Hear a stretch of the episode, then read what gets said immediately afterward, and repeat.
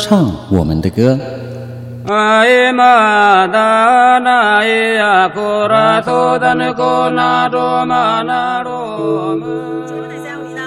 各位观众朋友，大家好，欢迎收看《原地发声》，说我们的故事。但是这个历史并不是故事，而是正在进行式。一起聆听被遗忘的原声带。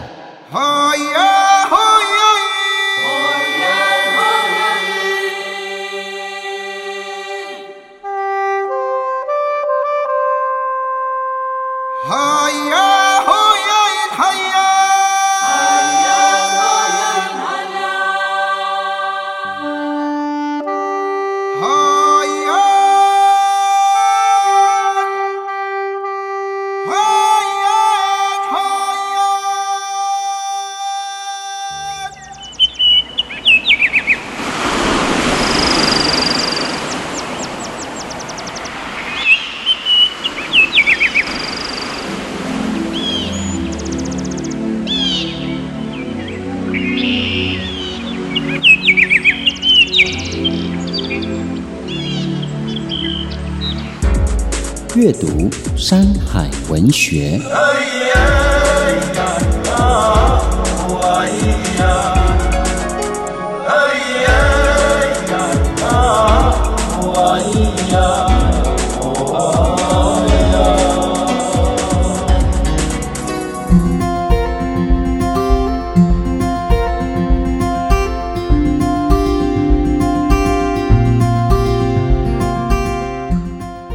明明像拉古阿布斯，我是主持人布农族的阿布斯。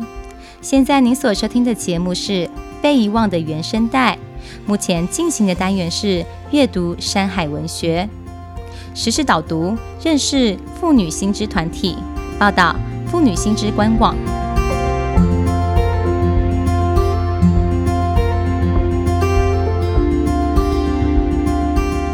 戒严晋升的年代。一群勇敢的女人打破沉默，创办台湾第一个女性主义杂志社——妇女新知杂志社，在争取女性权益、推动性别平等的理想下，发行刊物、举办活动。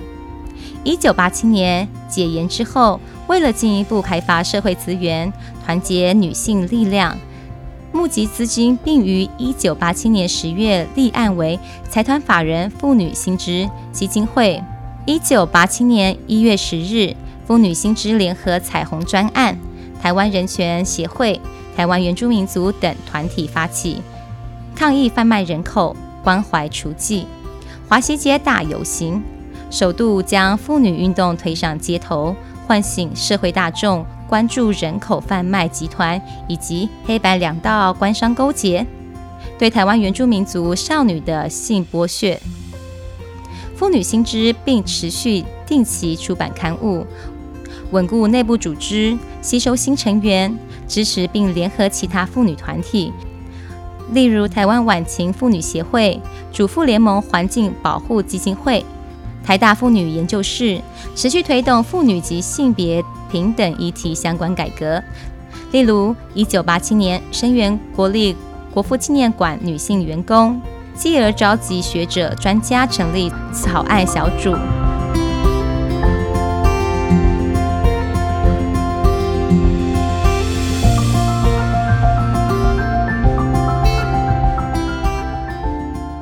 一九八九年首度提出民间研拟的男女工作平等法草案。以立法运动来争取女性工作权，早年争取性骚扰问题，堕胎合法化，停止人口贩卖雏妓，鼓吹妇女参政等，并串联其他团体，促使政府陆续通过民法亲属编修正条文、家庭暴力防治法、性侵害犯罪防治法、性骚扰防治法、性别工作平等法、性别平等教育法。家事事件法等法律制度保障，并关注婚姻移民人权，要求行政院制定性别平等政策纲领及设置性别专责机构，落实性别主流化等。近年也陆续提倡托育及长照公共化、性别友善职场、身体自主、办理权益、婚姻平权，持续监督教育、媒体及司法体系。年金政策中的性别问题、慰安妇议题等，为性别平等奋斗，为不法的性别问题伸张正义。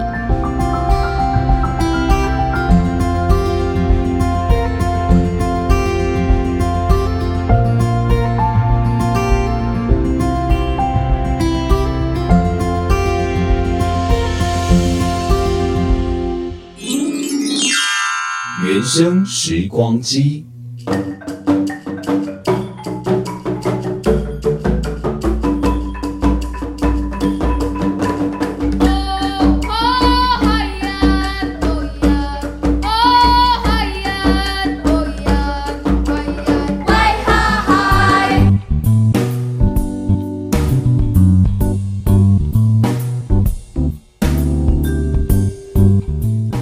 西木瓜拉拉鲁玛国巴彦固病，我是主持人泰雅族的巴彦。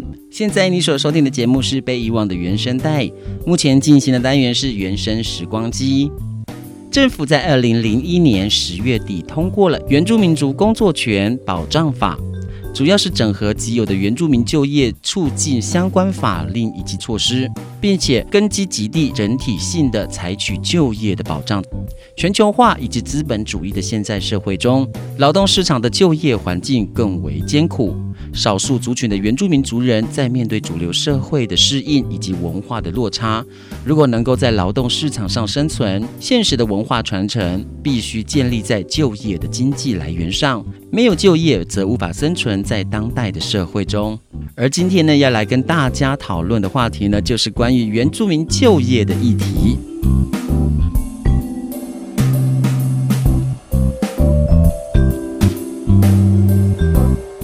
谈到原住民的就业相关的议题呢，面临最大的问题呢，就是薪水低，而且呢，劳工保障的不足等等。当然，其中的因素呢，也包含了文化的落差等等。那还有一些生活的环境适应的问题，都依然存在着。当然，说到了这里，更多的问题呢，就是刻板印象。我曾经有一位这个从事美发设计的朋友哦，他呢就曾经遇到了工作职场上的不公平的对待。就像是主管先入为主的观念，认为原住民都比较懒惰、爱迟到，甚至呢做不好的时候啊，被说成是不是原住民做事都是这么慢、这么笨。即使呢他当下没有这个做强烈的回应，但多少的层面上都会造成这位朋友在心理上的伤害。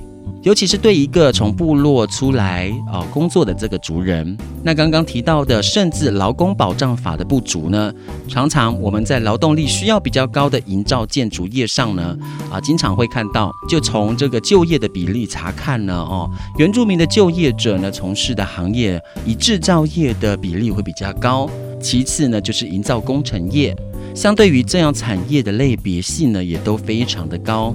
当然，这跟一九六六年台湾经济起飞的年代有相关的。台湾当时呢，需要极高的劳动工作的能力，也积极招募许多原住民的工人。相对于务农不稳定的收入，虽然付出极高的这个劳动力，但至少还有不错的薪资。也在这个同时，原住民的族人陆续的介绍给其他旁边的人，开始加入，慢慢的从事这个农业转为了工业。一部分呢，也跟这个偏乡教育的普遍的不足，可能就会读书读到一半，因为经济的这个状况的不稳定，而选择离开了学校，到外地来工作。也因为教育的不足，自身没有一技之长的这个状况，就只能选择离开原乡，往劳动力付出的工作投入。当然，随之而来的问题就是部落的人口逐渐外移，部落经济力下降等等的问题。当然，我们刚刚谈到的是早期部分的就业状况，而近年来台湾当代不断提倡的文化扎根、部落的重建、生态旅游等等的台湾产业的这个潜力计划，越来越多的族人也从工业转型为部落的营造、文化的振兴重建、族语的教学，生态导览保育、旅游民宿等等，重建了原住民原乡部落的自主经济体。像是我身边呢，就有很多朋友我，家里都有这个不错的地，其实也蛮大的。他们呢就会开发成这个民宿，还有一些部落很多的文化工作者呢，也开始投入了部落文史导览、解说等等的工作，甚至开发了从农耕体验一直到深度旅游的导览行程，让这个产业呢渐渐取代了急需付出劳动力的营造业。而这样的改变，其实呢，也是有一些部分呢，是减缓了原住民的失业比率，因此也或许不用离开这个原生地，可以在家乡找到适合自己的一份工作。对于在前面呢，我们刚刚也提到的文化的落差感，还有在生活的环境等等的适应的问题，也相对的减缓了。当然呢，现在呢，台湾的职场上面的环境呢，普遍低薪是事实的。要如何在这样的环境跟状况当中找出自己的适合工作，还是必须要回归到自己的选择以及能力喽。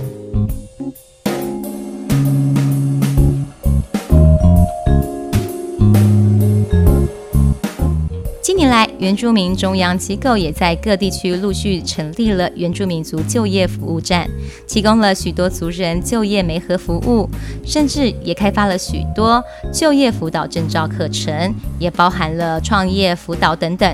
而政府呢，在弱势族群就业政策也有相对友善的措施给予。依原住民族工作权保障法规定，不管是在原住民地区或是非原住民地区，也有所谓原住民人才的禁用比例要求。我们也期望未来一个更友善的工作环境，改善许多不足的就业问题。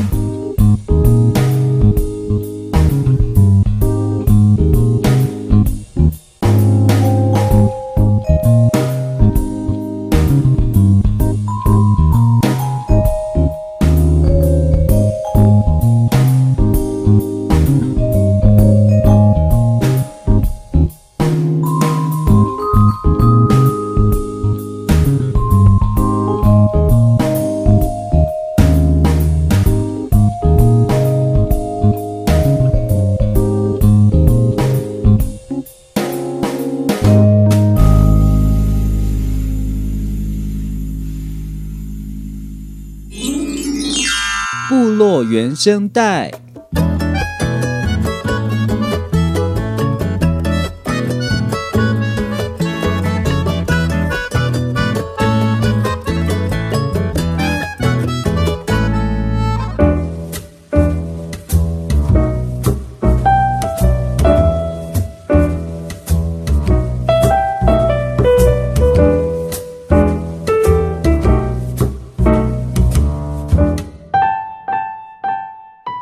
觉得不管是做父母亲跟做孩子，嗯、就是呃，大家如果都可以建立在我们是真的彼此尊重的，对，对我尊重父母亲，所以我愿意把我的想法跟父母亲做一个好的沟通。嗯、那我尊重孩子，好，所以我愿意也把我的想法跟孩子做沟通。是，当你有效的沟通的时候，其实呃。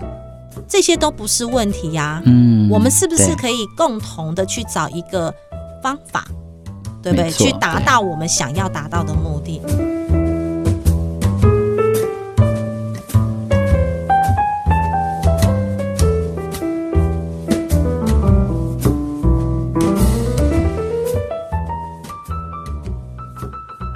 罗卡西姆瓜拉拉鲁玛国巴彦古敏，我是主持人泰雅族的巴彦。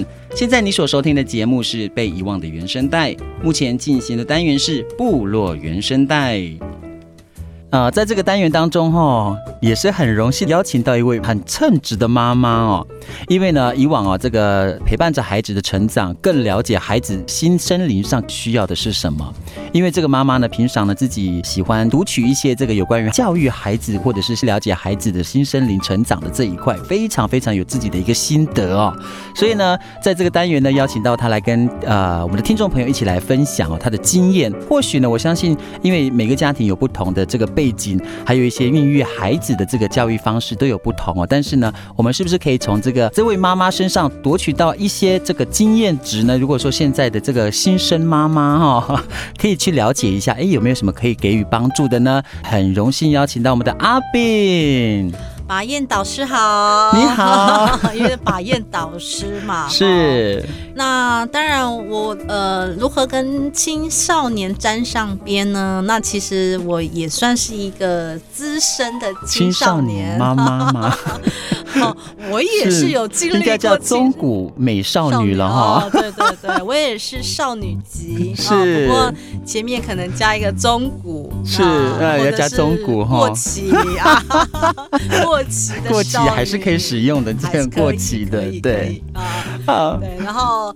呃，其实啊，就是 因为其实自己本身呃有四个孩子嘛，嗯，好啊，平常其实呃，因为对于一些呃心灵成长啊这些书籍，然后还有一些呃教育孩子的方式，好、嗯，那就常常也看了蛮多的书籍，然后再加上自己呃自己也会去把它呃就是从看过的这些资讯当中，嗯，然后做整理，然后去执行，对。对，然后其实在这个过程当中，我觉得还蛮多都可以呃跟大家来分享，就是不管是从父母亲的角度，或者是孩子青少年的角度，对，然后我们可以去比较看看，嗯、呃，那呃，我觉得这中间就是呃，爱是不会变的，对，只是每一个人表达。爱的方式不太相同，所以如果说我们都可以学习着怎么样用很、嗯、呃很良性的这个传达爱的方式的时候呢，嗯、对，那对我们的心灵上面的一个就是满足有非常大的帮助。所以我们问一下好了，目前阿炳的。女儿就是有个拉啊、呃、小提琴的那一位哈，中提琴，中提琴对不对？娜兹，那就是娜兹啊，是我们阿炳的大女儿，所以可见其他的呃三位小女儿应该都还在国小跟国中。哦、有吗？国国中就是老二是国呃今呃应该国二，嗯。啊，就是今年暑假之后要升国三，嗯，然后一个是六年级，一个是四年级。对，嗯、而且我觉得这个年纪当中，在小朋友这个年纪当中，应该比较呃会花很多心思在小朋友身上，因为这个时候要怎么讲，成长的过程当中的转变是非常大的，对不对？从国中、国小不讲好了，国小因为他们都在学习，在模仿着你们。但是从国中开始，他们自己有自己的思呃呃思想了。对。一直到高中，这个时候是在他们的年纪上面是一种，应该是青少年，从青少要转青少年的时候的那个沙拉扯。青青春期啦。对对。所以那个时候你们带的可能会更辛苦吧？嗯，对，因为。刚好娜兹是第一个孩子吧，嗯、所以当然会碰到他已经进入到青春期。是，然后我觉得每个孩子都有每个孩子不同的那个性格。对，而且四个哎。对，所以其实 还蛮考验。我觉得这、嗯、这对我而言也是一个蛮大的。经历吧，就是很大的学习，因为我面对每个不同孩子的他的人格的特性，对，对，那我可能要有不同的应对的方式，好、嗯、跟他们沟通的方式，对，我觉得也还蛮好玩的啦。对，这过程当中蛮好玩，因为你可以看到，哎，每个孩子他的他的个性啊，嗯、所以他所表达的是就是完全不太相同的。对对，对我而言，我觉得是还其实还蛮好玩的。是啊，对，所以这中间当中，那你们。应该讲说，孩子就是你的先生这一块好了。嗯、平时你们站在的角色都是在家庭当中，嗯、哪一个人说话的权威会比较算是比较呃着重一点点，嗯、或者是说你是当白脸，因为妈妈都是比较慈、嗯、慈爱的嘛，对不对哦？对。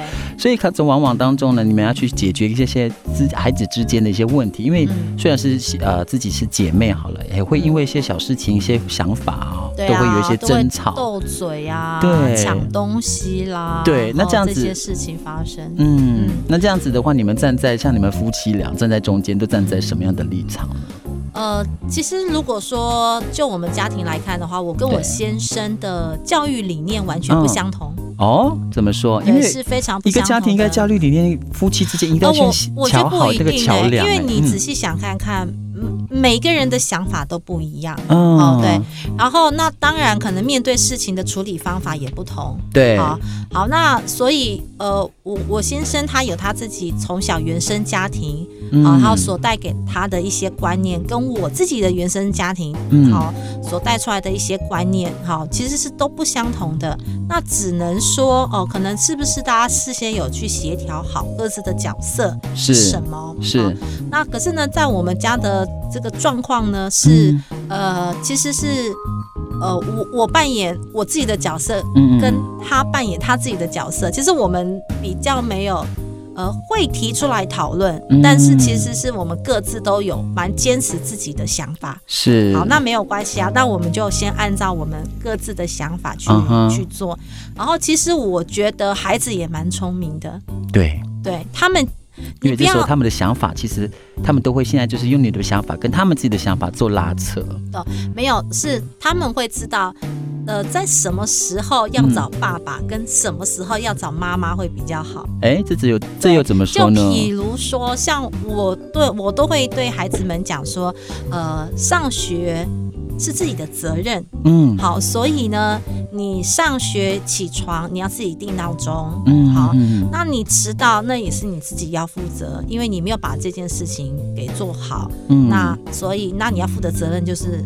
即便迟到了，那你也要自己去上学，对自己一个责任。对，对就是你要自己去上学啦，你就不能叫我要送你呀、啊。嗯、哦，就是你你自己该做做的事情，你没有做到啊。对，自我的调节跟自我的管理的。对，对那可是爸爸的想法，他就会认为说，对，就是相反，嗯、他就说就快迟到了，快点快点快点这样子。对，就是嘴巴一直念，哎呀，为什么你们都那么晚起来啊？对。但是还是就是会送小孩，因为他觉得说要帮小孩去解决眼前的这个问题。对对，所以这是我们两个观念不一样的地方。所以所以孩子其实很聪明。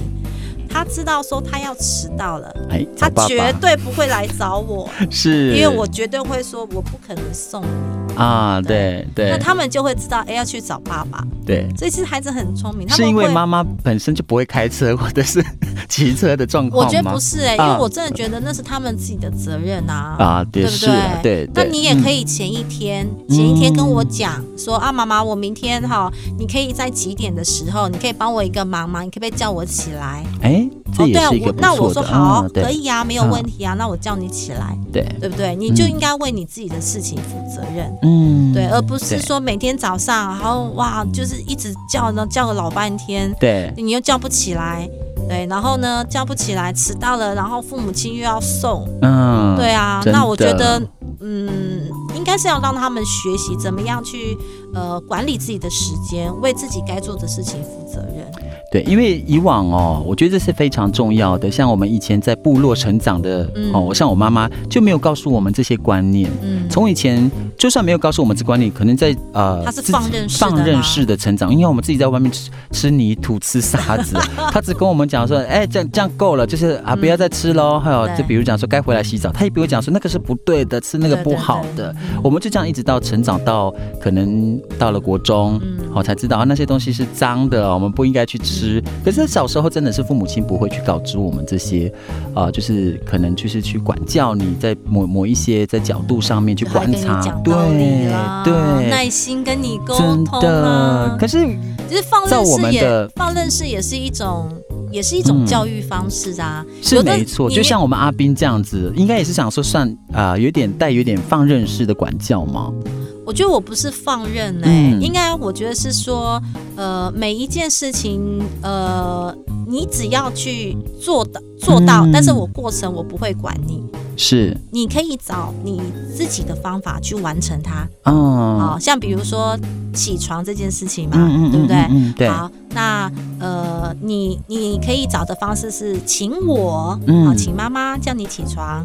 或者是你自己定闹钟，是。啊，或者是什么什么方式，嗯嗯，嗯，同学叫你起来，对，啊，这都是方法之一。对，那我只要我只要去跟你确定说好，那你上学不会迟到，对，好，那中间的解决过程，对，你自己去找，对，没错，对。而且我觉得这个中间当中，我觉得就要看自己身为父母亲的你们哦，就是他站在孩子的面前是什么样的角色。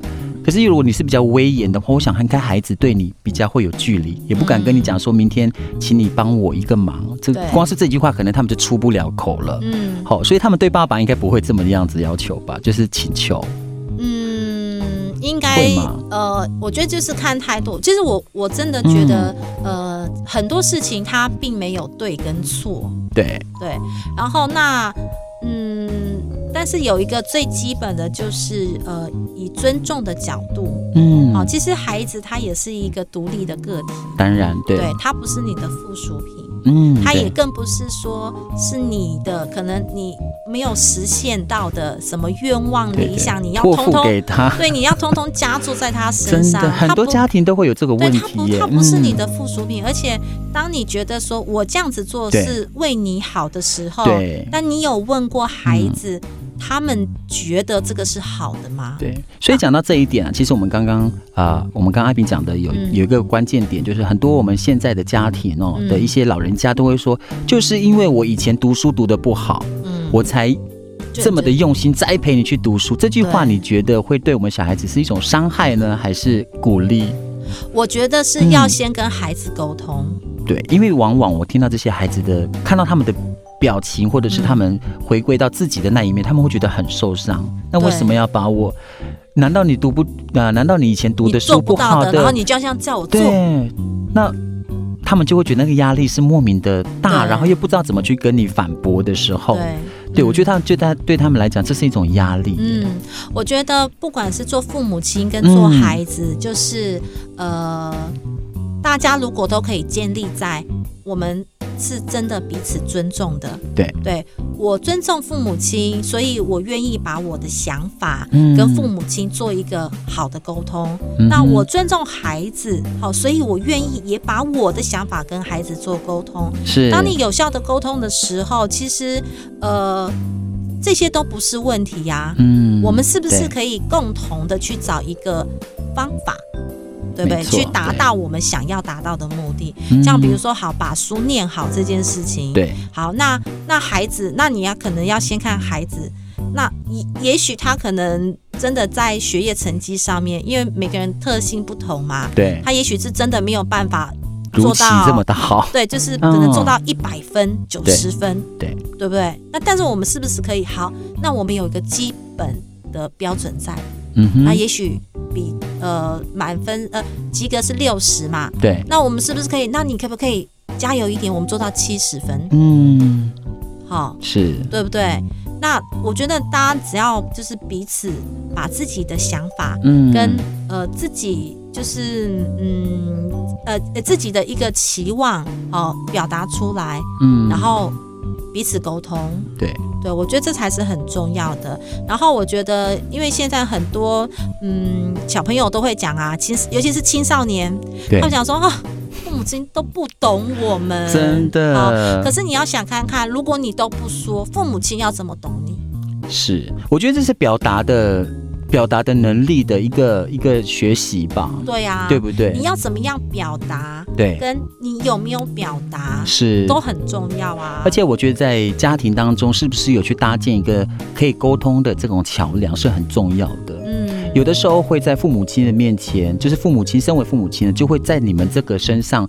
就会直接去阻拦孩子要跟你们沟通的机会。对对，然后就会用很多说，呃，因为我们以前的生活是这个样子，那你们就必须照着我的生活走。对，那可能就是有点在带一点军事化的教育。对，可是对啊，有时候我会跟父母亲嗯讲说，你有没有想过，现在时代不一样。对，可是我相信我们阿阿炳以前应该也是这样的被教育吧，在小时候家庭。对啊，我们我们那时候就是就是用衣架抽啊，还有都是用。水管啊，皮带啊，样样都来。然后你看，我们那时候又，呃，从国中开始就有那个分班嘛，什么 A 段班、B 段班，而且还有男女分班。对呀，对，以前就有一种歧视的感觉，就是啊，就是性别的那一种。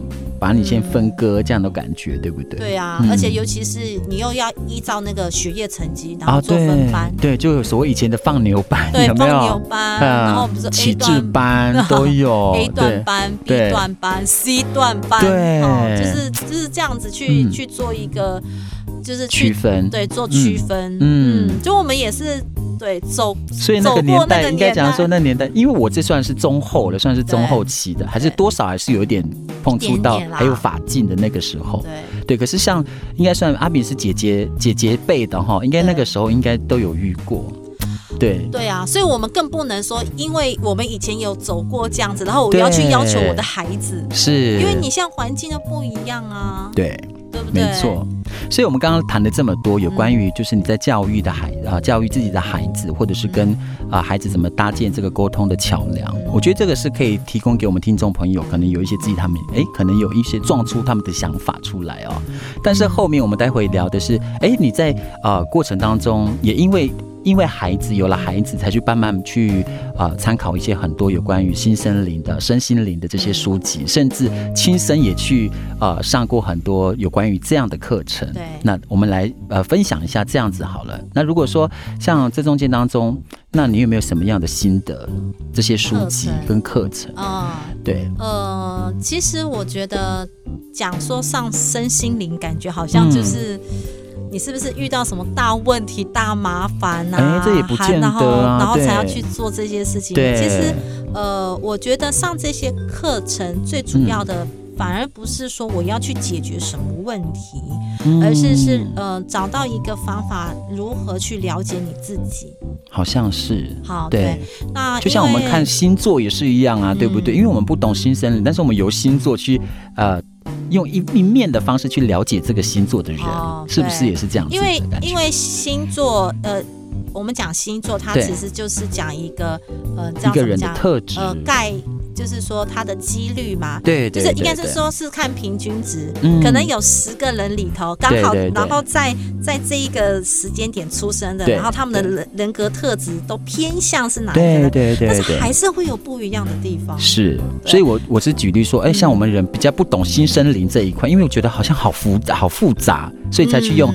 哎想要了解星座的，去了解这个人，可是那只是一个大体的状况嘛，对不对？嗯。如果说用比较细节的话，就是可能要谈到我们待会要聊的心呃身心灵这一块了。嗯，哦，对啊，我觉得就是其实就是呃找到一个方法了解自己。嗯，所以你在这个过程当中，像你自己呢，你去上这些课程，那你让有没有更了解你自己在呃身灵或者是心态跟态度，或者是对于啊、呃、孩子的这样子的一个互相成长的过程，有没有这样的心得？嗯，呃，就是。我我觉得为什么说要讲身，嗯，心，对，然后灵，这个完全是不一样的，对不对？嗯，可它虽然是不一样的，但是其实它是完全相同的，因为、嗯、呃，我们在讲，其实我们很多的情绪，对，会造成我们身体上会有一些反应。哦，所以很多人都可能会把它是想想反，对，哦，是因为我们的身体怎么样，所以导致说我们的情绪变得怎么样。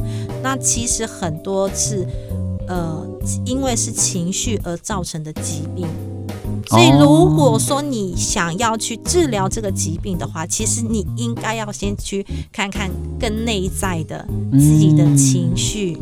对，然后自己的就是比较就内在的东西。所以也换句话说，嗯、就是举例来说好了，就像比如说癌症的朋友，嗯，那为什么他们有的会好，有的不好？所以很多人就会讲说，那你要多快乐，嗯，最快乐好像是最终的最好的良药，是这样子的，不一定哦，是这样子的意思吗？好，那呃，在我在我自己学习的过程当中呢。嗯快乐，或者是不快乐，或者是痛苦，或者是什么忧郁，其实都是呃，在每一个当下的自己。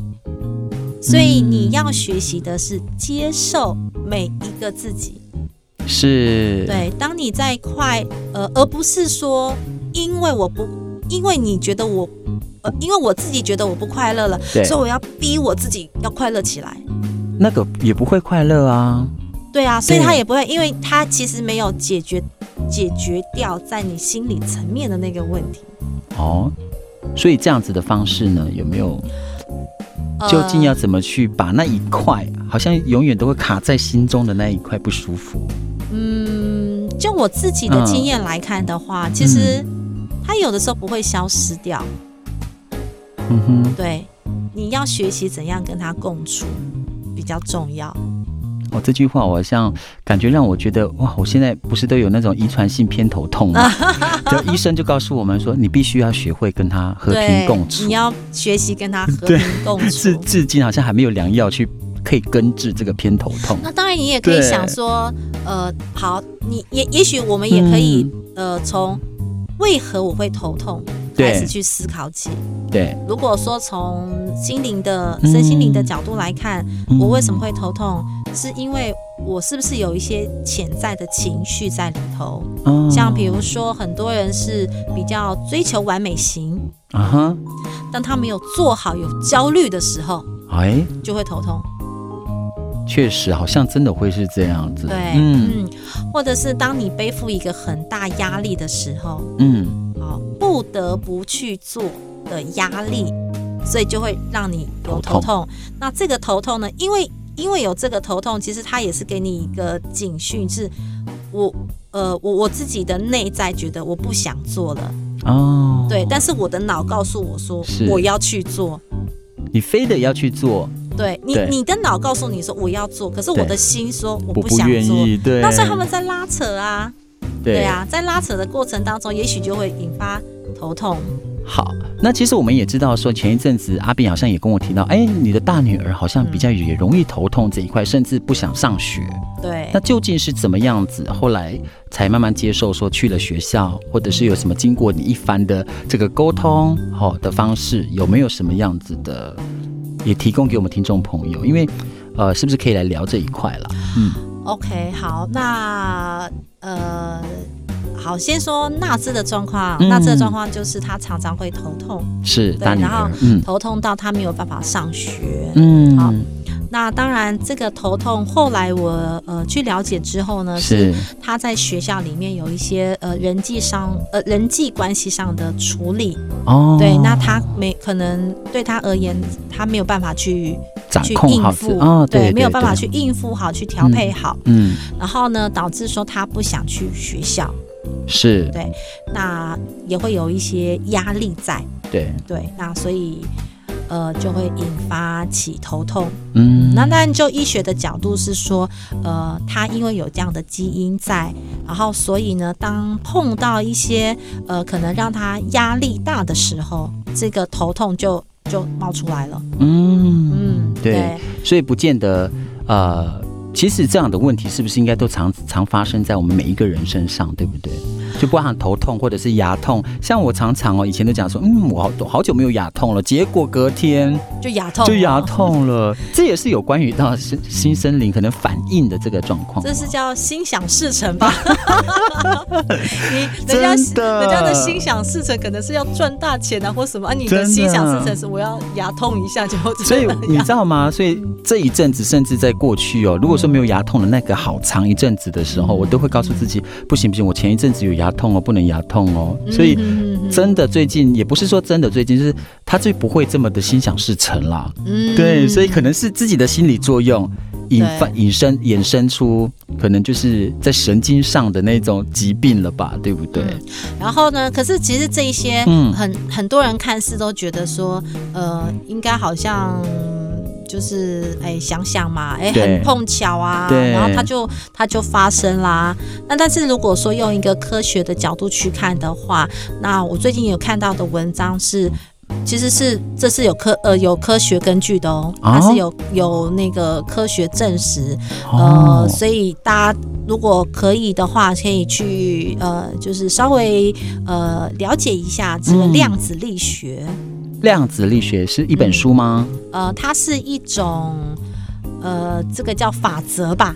哦，所以量是力量的量。对，力量的量，然后孩子的子。量量子力学，对，孩子的子。嗯，力学就是努力学习的意思吗？力学是努力的力，用力的那个力嘛。对，量子力学。哦，对，它其实都会有一些呃根据在。嗯嗯，那呃。不过，因为这个层面就是你你要讲的东西真的很多，太多了，太广了，非常多。可是我觉得，如果说运用在日常生活当中，嗯、其实它就是一个帮助我们了解自己的一个方法。因为你你你了解了自己，所以你可以接受你自己的完美或者是不完美。没有错。然后呢，那你接受了你自己之后呢，你是不是对于你自己的自信心会增加？嗯，你找到了你自己的价值。是。对，生活当中当然不可能每一件事情样样都非常的如意。没错，对不对？每一每不可能，你每一件事情发生都是好的。可是如果你去相信我，即我今天即便发生了这样子，眼前是不好的事情，对，但是它有可能会帮助我什么，或者是它是一个转机，或者是我从这个事件上面我学习，改变了什么，对，而这个改变对未来是好的。嗯，好，在这节目当中呢，真的。学到应该讲说，在某方面或者是各方面都学到很多哦，不同的森林上面的一些有听到我们阿炳的一些呃一些答案哈，但是这些答案呢，分享了，分享说答案，因为每个人答案不一样，真的，这就是我的就是。对，就是应该算是分享了，对，不对？我想应该大家也都有一点点的概念了。嗯、但是呢，有没有最后呢？我们给个建言，给我们各呃很多家长，身为家长的各位啦。对，我觉得我我不太想给家长，真的吗？或者是 给青给小对啊青少年的朋友，好啊，有没有什么比较好建议给他们的呢？在新森林上，嗯、对，那因因为呃，我们毕竟主角还是这个我们的青少年朋友嘛。对那我觉得青少年朋友，第一，那可能很多人最烦恼的就是不知道。怎么跟家长沟通？嗯，好，对对。那呃，其实如果你自己一直带着拒绝沟通的这个心态的话，那你当然永远都沟通不了。嗯哼，对。然后呃，我相信每个人呃，每个孩子都是爱自己的父母亲，嗯，对，都是。那父母亲也很爱你，对，真的。那所以呢，我们要好好的去思考一下，我怎么样可以把。我我的想法，我的心声，我的爱，给传达给父母亲。嗯、当你有这样的意念，当你有这样的想法的时候，你可以去试着做看看，然后也许一切就会跟着改变。好像真的。然后呢，连连，然后再就是可能，也许是人际关系上啦，或者是当你遭受一些困难的时候，你你不用去想着说，呃，就像你刚刚讲的不快乐，嗯，啊，不快乐啊，我会想办法让我自己快乐，那更痛苦啊。我找了很多方法让我自己快乐，但是呢，其实是你就去接受你的不快乐，真的，你要跟你的不快乐，然后。呃，跟他并存，然后你就会发现，其实这个不快乐，对，它就消失掉了。没有错，就像人家讲的，有时候有时候负面的情绪，甚至会给你很大的一股动力跟力量往前走，对？有的时候负面的情绪，你会发现，有的时候就是像不是有的时候很呃，也会看到一些例子是，对，你叫我不不怎么样，对，我就硬要怎么样给你看，对。对不对？所以很多然后那个力量就会变变很大。真的，所以很多人也会说，尽量去感谢，你要去感谢那些曾经伤害过你的人，嗯，对不对？他带给你成长吗？真的，好啊！在节目当中，真的很高兴邀请到我们四位呃四大千金的这个女儿的妈妈哈，阿秉，部落妈妈，部落妈妈，真的在这个节目当中，真的很高兴哦，可以听到很多他的这个分享，给予大家。嗯、那当然了，也祝福这个大家能够都。呃，不管是青少年也好，这个学业也要进步了，因为也即将到了这个呃考试的阶段了，对不对哈？嗯、对，所以呢，大家要更努力。那身为父母亲的呢，多也都能够站在倾听的角度。我，我，我就我就不会去每次都祝人家什么学业进步，比较老梗了嘛？那要祝人家什么？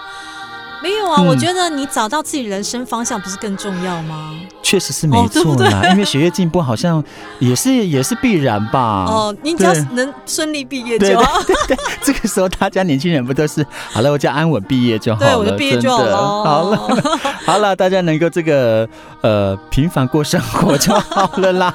找到找到自己的方向，找到自己的价值，嗯、确实对呃正确的知道你自己是谁。嗯没错，这很重要。好，我们再一次感谢阿炳来到我们的这个单元，跟大家一起分享喽。再一次谢谢阿炳，谢谢白燕导师，谢谢，拜拜。拜拜。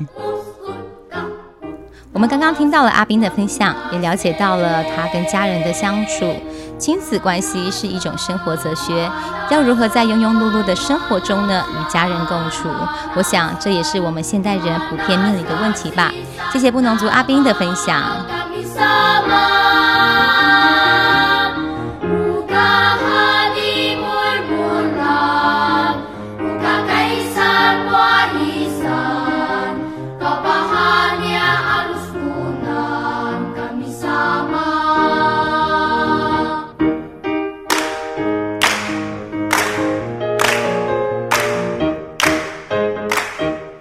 节目到了这里感谢大家收听台湾广播公司新竹关西台由文化部影视及流行音乐产业局补助播出的《被遗忘的原声带》。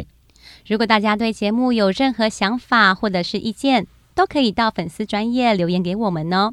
不过无法收听到首播的朋友怎么办呢？也没有关系啦，因为节目呢，在未来的每一集呢，也会传送到我们的网络 Podcast 平台给大家来收听。可是怎么下载呢？嗯，只要手机打开 APP 下载 Sound On 声浪呢，或者是打开手机的 Apple Podcast 寻找被遗忘的原声带，就可以点选收听了哦。啊，也不要忘记到脸书、IG 还有 Podcast 平台按赞追踪我们哦。我是泰雅族的巴彦，我是布农族的阿布，被遗忘的原声带，带你一起听见美好的原声世代。